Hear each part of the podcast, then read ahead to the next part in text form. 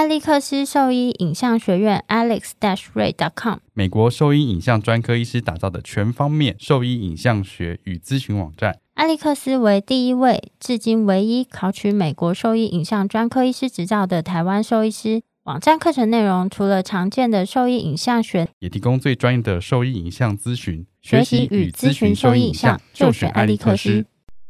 贝麦新是狗狗用的新丝虫预防药，可有效对抗新丝虫等四大寄生虫。口服定剂，颗粒小，好喂食，安全性高。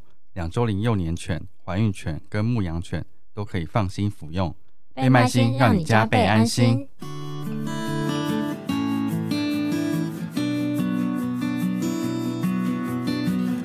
你现在收听的是 Wonder Pet Talk 超级好收益的闲聊时间，我是兽医师林哲宇 Steven，我是兽医师肖慧珍，在这边我们会用轻松谈论的方式，带给大家一些简单而正确的小动物相关资讯，也会和大家分享一下兽医师日常发生的有趣事情。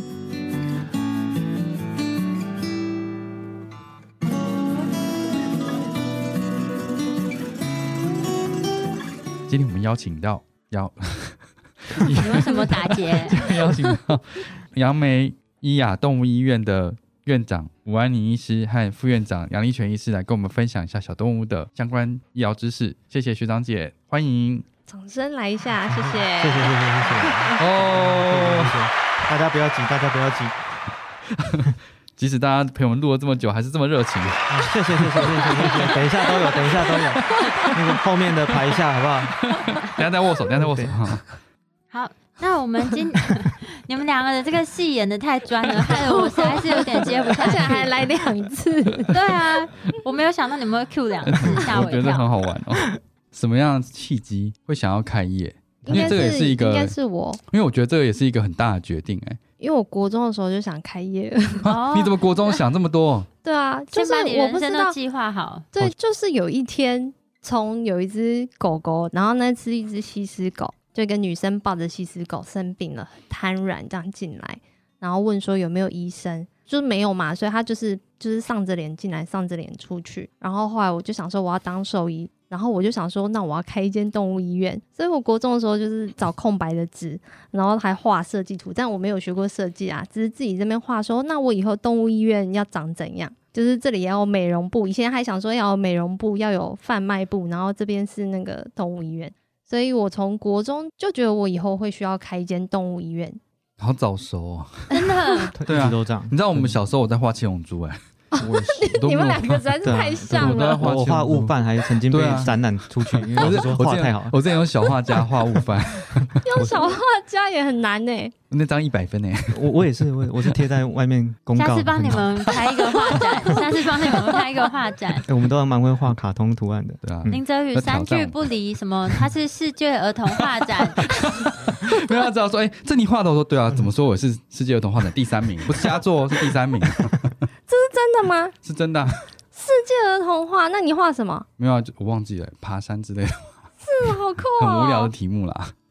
我我们大学的时候，差不多大三的时候，就一起在台南实习，就是在台南的动物园实习。然后大四、大五，反正都有去各地的动物园实习，在嘉义的也有啊。然后中兴大学，我们也是一起去中兴大学实习的。看过很多动物医院，我们都会把它的那哦，然后在爱物也有，就我们会把那个动物医院对。就是就对，我们就会对对对，就会先说，哎，我觉得那个哪边哪边设计的很棒啊什么的，对啊，就从大学的时候就开始有想这件事情。可是其实我们一直没有抓到那个时间点，什么时候要开业？嗯，因为要开业要超多钱呐，哪来那么多钱啊？对啊，但是后来是因为就是他离开台大了，就是结束时间差不多训练，对啊，就觉得好像哎，好像是一个时间点，嗯，就这样。但当初应该没有规划到有一层楼是要养多肉的吧？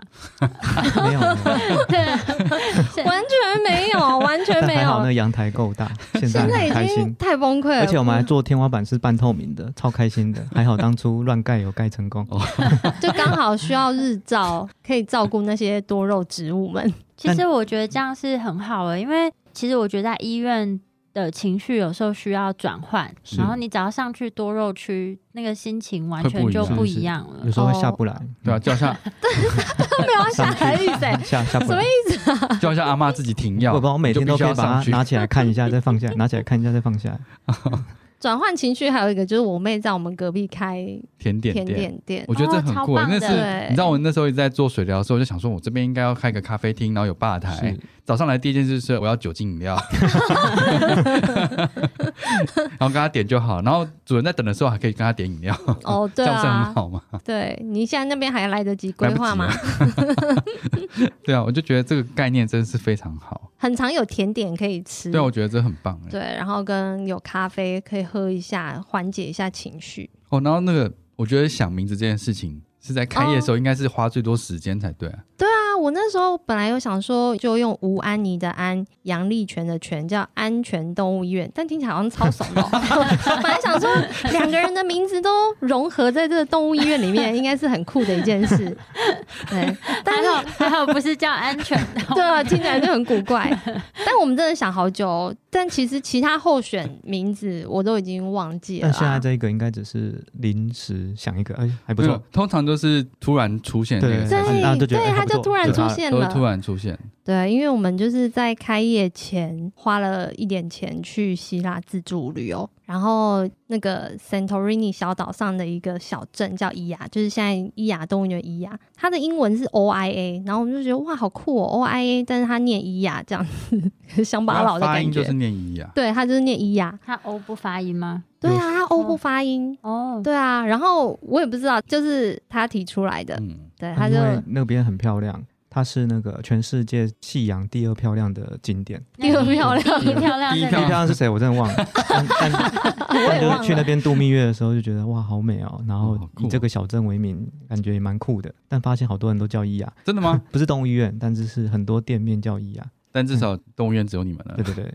我之前有听到一个说法是，为什么伊雅动物医院叫叫伊雅，就是大家都想要跟那个叶老师致敬，所以他的都要一个雅字，都要有一个雅字。哦，那哦，范雅也是对他致敬，就。范范雅恩恩雅雅，还有什么？没有了，就伊雅，然后我就想说，原本我也没有很相信这件事情，然后后来有三间，那那好像真的是哦。哦，没有哎、我们 这个倒是跟雅无应该也可以关。跟他致个敬，没错那。我们把这一段改成说，我们今天是为了跟叶老师致敬，敬 看能不能把它剪成这样子。把它骗骗骗叶老师见难听。那我们今天请两位医师分享一下，就是其实，在看诊中啊，我们常会遇到一些事主，他们会就像是先讲一个最常见的，好了，就是来看诊最常见的原因就是那个皮肤疾病嘛。然后皮肤疾病嗯进来呢，就常常很多事主就会进来跟你讲说，哦，他这个就是霉菌感染啊，不然你就是帮我开点药这样子，或是有的说这个就是之前医院说是霉菌感染啊，然后为什么我吃两三个月的药都没有改善？想请问吴医师平常在看诊这个部分有什么样的经验？嗯，很多事主都会直接进来，然后就是直接告诉我们诊断这件事情，真的非常常见。那可是他自己又会就是自打嘴巴，因为他就说他已经治疗霉菌很久了都不会好，那这样子不就是表示他不是霉菌吗？对啊，就其实有时候我也会直接这样跟事主。就是帮他理清一下他的 你是逻辑。跟师傅说，这样不就是不是美剧吗？真的啊，真的啊，真的就是 你要不要听听你在讲什么？就是我真的啊，很常就是现在都比较直接啊，因为是自己开业，所以就可以很直接地跟事主说：“哎、你这样子说，不就是不就代表什么吗？”就像你刚刚杨医师说，他可以自己再回放一下他刚刚到底讲了什么。但皮肤病好不了这件事情是。呃，很常见的原因，它有可能是他曾经霉菌感染，但是他有一再的复发，对吧、可能环境管控不好，或者是他有潜在性的问题啊，他可能其实，呃，霉菌只是二次性的，他可能有过敏的问题，或者是他根本就是有毛囊虫这些问题，或者是更麻烦是他可能有免疫性疾病或者是肿瘤的问题。嗯，所以它其实有很多可能潜在性的问题，只是用皮肤表征出来这样子而已。对，而且各式各样的皮肤问题它外观可以长得超像的。都一样，对啊几乎啊，是一模一样。对对称脱毛，呃，对，不管对不对称，就是对称脱毛，或者是不对称的脱毛，然后红红的，有脓包，然后有皮屑，就看起来都一样。对呀、对对对，所以有时候我们会需要，有时候很幸运的状况下是可以用采样，就是因为我门诊每次皮肤病来问诊都会问很久，然后就一定会拔毛啊，一定会采样啊，有时候很幸运是直接采样就可以看到病源啦，嗯那种状况下就比较容易去诊断。可是其实很常有一些皮肤的问题，他看很久，我也都会跟师傅说。那我也会需要看很久才会知道说他到底怎么了。他那时候以前在那个医院看皮肤病的时候，嗯。因为本来就看很少，然后如果说拔毛刮片，然后哎、感觉很像某某某疾病，比如说很像那个毛毛囊囊虫，就可能拔一撮去看没有，就回来再多拔几撮，就想说哎，终于看到了，对啊，有时候对对这件就有时候事情很常见、对啊，就想说哦，终于找到一个原因是这样子，嗯，对对，所以有时候我们会所以其实需要反复的去做一些测试，而且刚刚讲的虽然看起来一样，但它可能每次发生的原因都是不一样的，对啊，所以可能要做检查，而不是说哎，我今天就吃吃药、洗洗澡这样就好了。对，真的，而且有时候那个事主都会直接指定要打针，我都我都是直接跟事主说，我们这里不打针，真的嗯。就是我们都没有，我我自己在治疗皮肤病上是没有在使用针剂治疗的，因为事主就很容易，他越他越这样要求，我就偏不要这样做。反骨的个性，但现在 Cyto Point 要打针，对 这句话被打脸能对，自己打自己脸，现在要商打脸。现在要打 Cyto Point 对对啦，你有现在有用有有嗯有，就是有一些效果是真的还蛮不错的，觉得很感动，就是所以事主很开心，然后我也觉得真的是很好好药。所以这个现在目前就除了我们平常常见一些，假设是指尖炎啊，或者是呃异位性皮肤炎，嗯，其实异位性皮肤炎算是过敏性的问题吗？对啊，它就是先天性的皮肤屏障有问题。那这跟就是在管理上，其实会从很多方面去着手，对不对？对啊，因为有些事主他没有办法理解要同时做这么多事情，然后这个疾病却还不会因此消失。对，他会觉得哦，又要可能又要洗澡，然后又要吃药，然后我可能还要做食物排除试验，结果他又不是食物过敏，反正就是做了很多事情之后，他觉得怎么还是没有好，但是他可能已经忘记说他最初的样子很糟糕，然后他已经好很多。会啊会啊会啊会，每次看诊的时候会先拍照，嗯，不一定每一次，但因为有时候自己就是哦，这是皮肤实在太烂，就会忍不住拍，或者是皮肤实在好太多，也会忍不住拍。因为有些事主他们可能观念是他以前打一针，他嗯就可以好多了，对啊，他就会会不理解说哦，那为什么现在好像又多了很多东西要塞进来其实？就跟我们刚刚讲的一样，就是你红眼是一个表征嘛，所以这皮肤的瘙痒或者是皮屑增加，这些有可能只是表征而已，应该是要去找它潜在的可能造成的原因，嗯哼才有办法再避免它再发生，或者是控制的很稳定。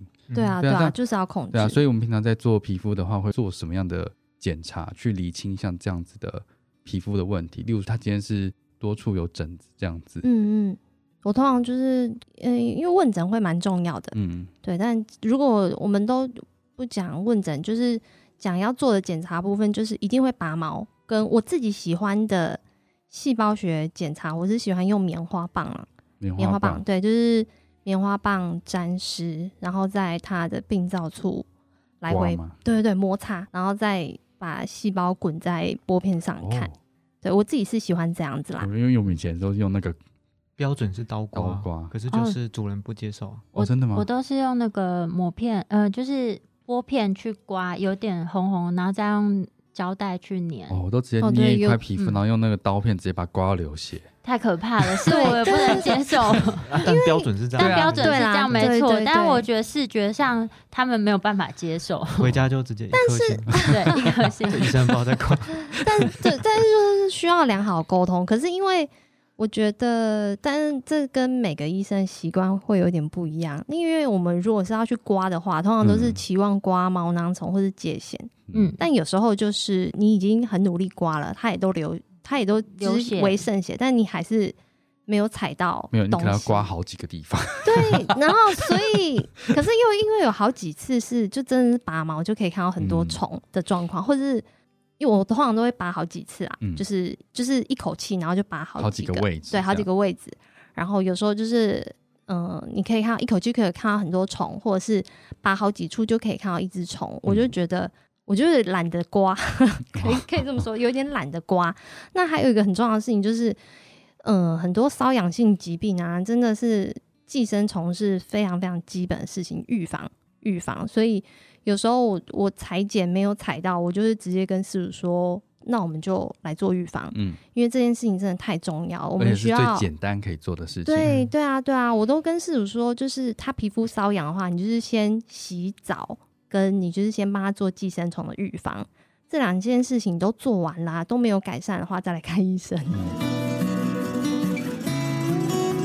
我是医雅动物病院吴安妮兽医师，你即马收听的是 Wonder Vet Talk。上专业的小动物 Podcast 电台，很好。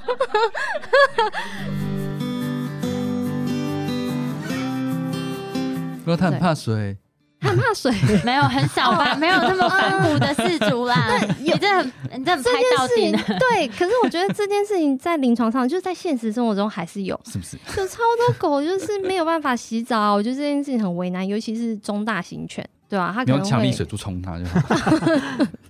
就是说这件事情是很难的、啊，我只能跟事主说，那不然我们就先试着局部洗。我通常都是这样跟师傅说，我们就从它最糟糕的地方开始下手，对啊，然后就在可能你可能三天就局局部洗某个地方，譬如说今天就是先洗腋下两边腋下，嗯，然后你后天再洗胯下，就大概是这样，但是真的很难啦，对啊，嗯所以检查大概是拔毛，然后哦对，然后 swap 这样子，对，然后细胞学，我们哦可能会看武士灯，然后嗯，必要的时候会做霉菌培养。所以这些可以排除掉，其实大部分的一些寄生虫跟病原病原的，嗯、我觉得对寄生虫，然后细菌，细菌是最容易看到的，嗯对啊，然后酵母菌，然后有时候也可以看到霉菌孢子。再来的话就是免疫性疾病，其实也很容易就这样就看到。所以其实大部分这样其实可以做一个蛮初步的诊断了，或者是排除了。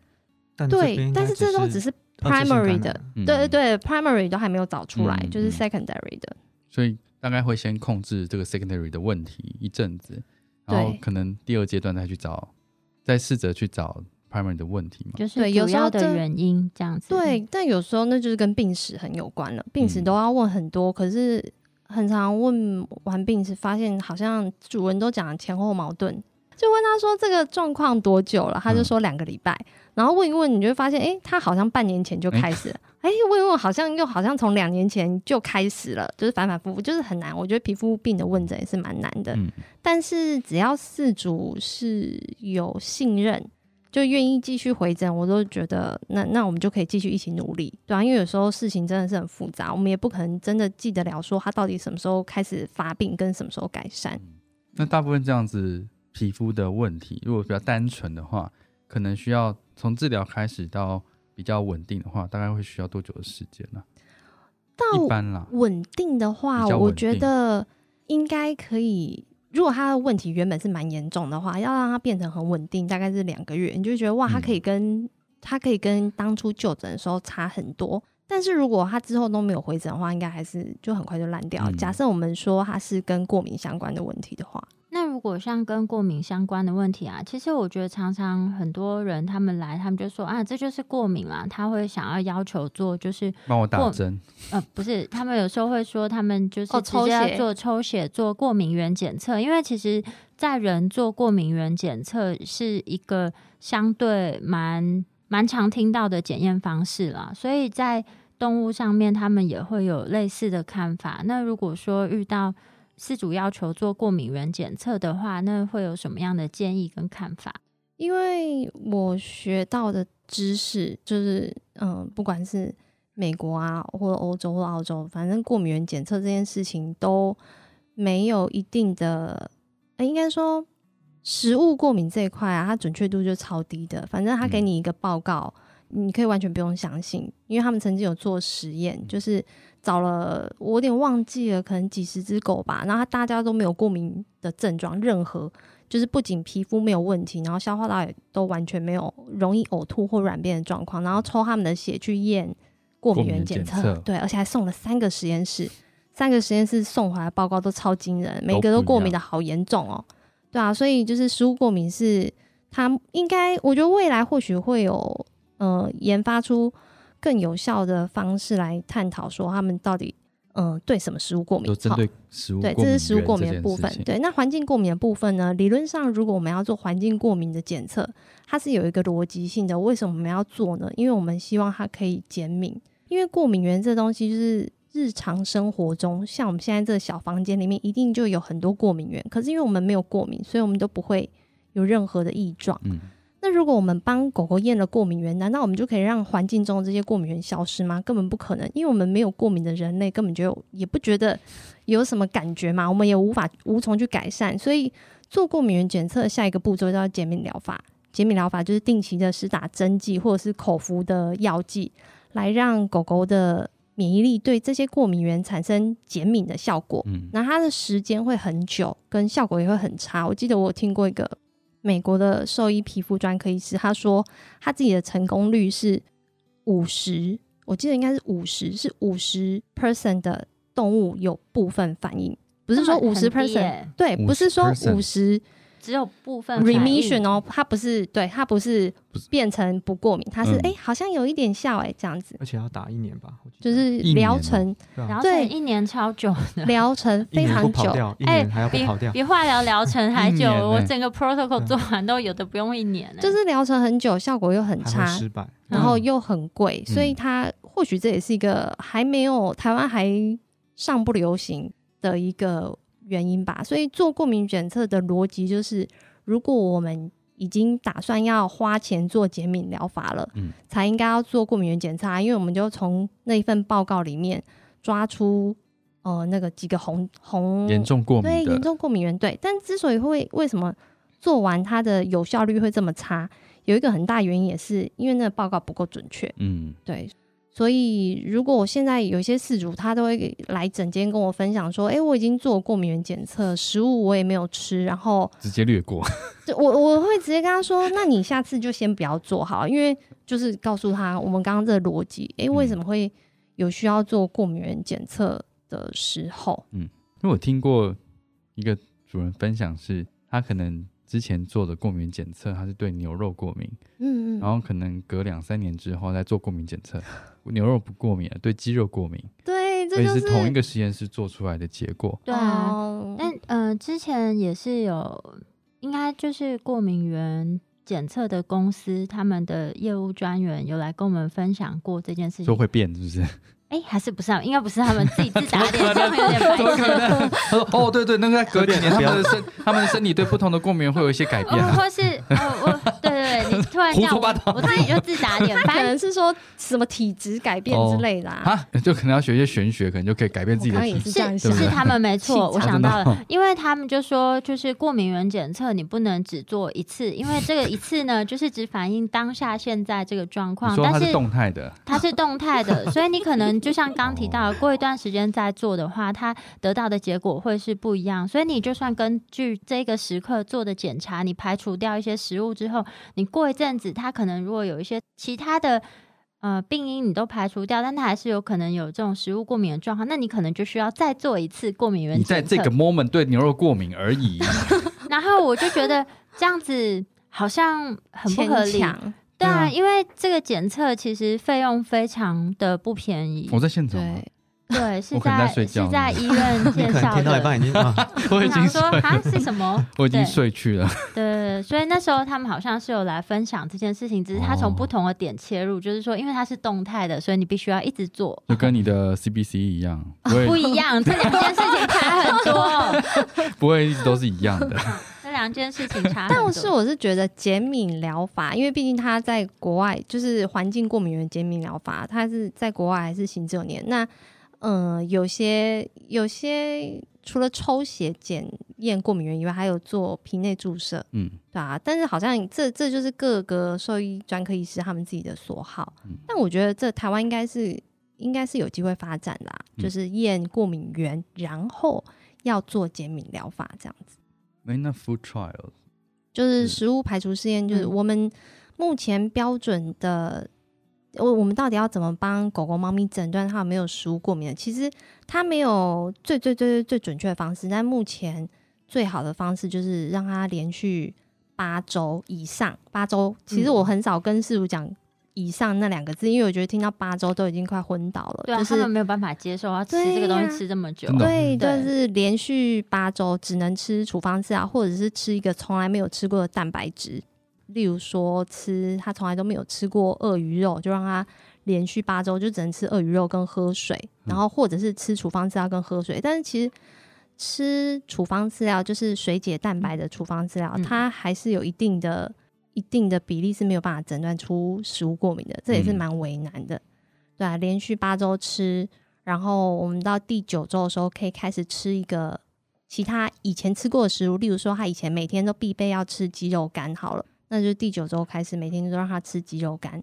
那我们就来看看，开始吃鸡肉干之后，他的症状是不是变严重了？但也要吃，就是天天吃啊，就是第九周跟第十周每天都让他吃鸡肉干。如果他又开始出现瘙痒症状的话，表示鸡肉干就我们就抓到了，这就是他的过敏源，以后都不能吃这样子。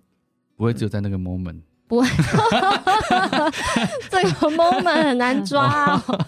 但我觉得这边比较重要的是那个驱虫药也有含漏的成分，哦，所以有，些驱虫药也要避开。对，就是你原本在吃你原本在吃新丝虫的预防药啊，那些也都都不能了。你因为你就是你都要改用滴剂了。然后，嗯如果、我觉得最痛苦的事情是，如果你们家有三只狗，有嗯其中一只要吃处方饲料，嗯对我我所以我自己都觉得，我会跟主任说，那我们这个食物过敏的检测的方法是这样，我就跟你说了。那我说起来很简单啊，但是很难。没有，我觉得应该要让住院八周 就没问题了。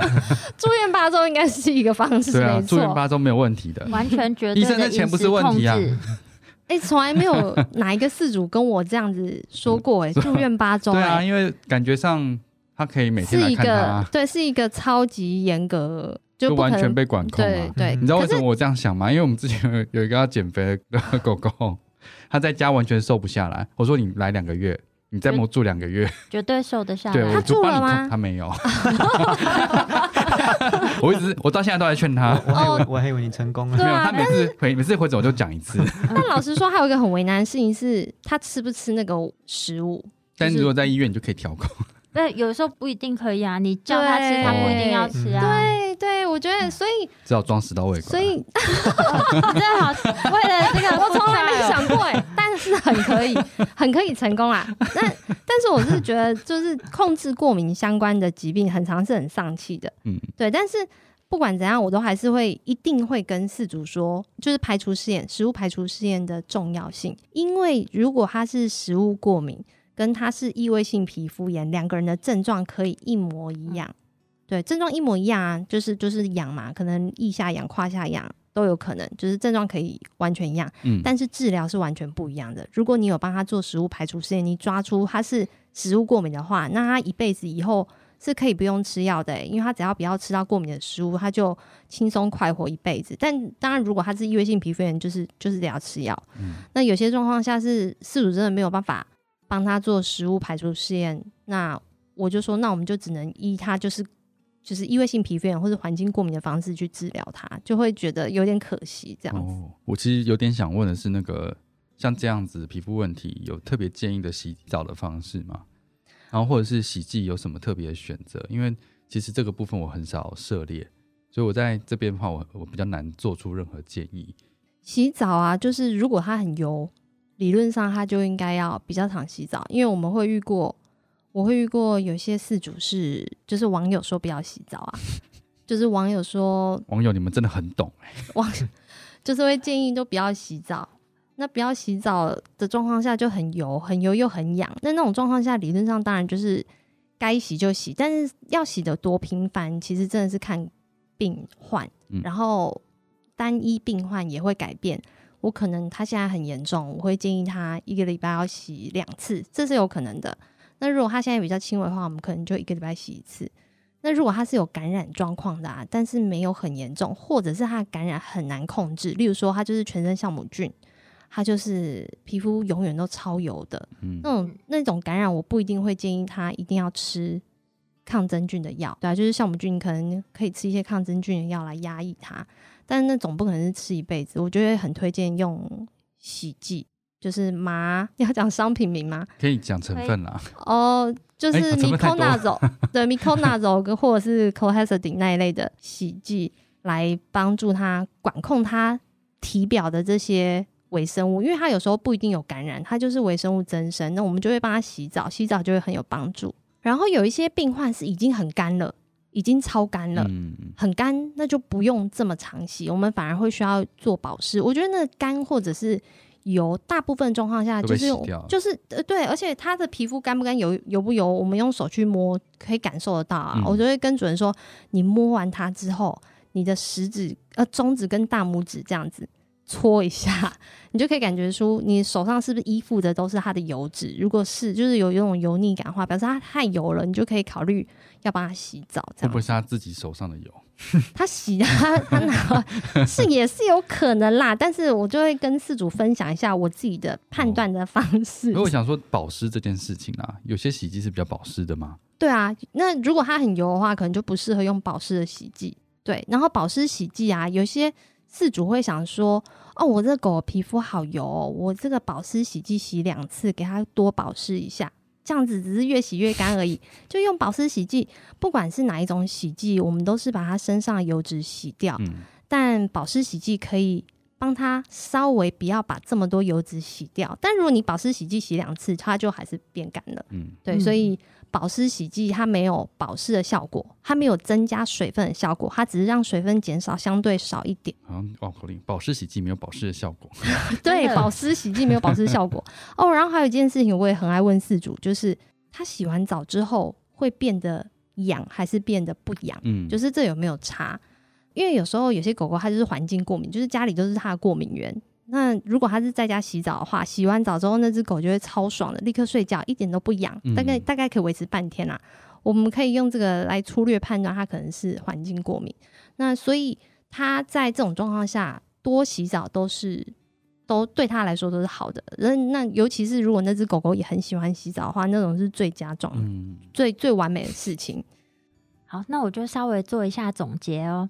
那就是今天我们大家就请吴医师跟我们分享一下，就是一般皮肤病的诊断过程，以及就是关于食物过敏，然后还有就是一些平常皮肤疾病洗澡的小相关 小对小配波然后那如果说对我们分享的内容就是有问题或是有疑问的话，都可以上我们的网站，我们的网址是 triple w 打 wondervet com 打 t w 或是 Google FB 搜寻 wondervet 超级好兽医都可以找到我们哦。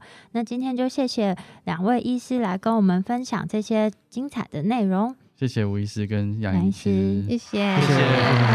哦，大家可以开始握手喽，出去要小心哦，大家开车不要急，慢点不。要挤哦。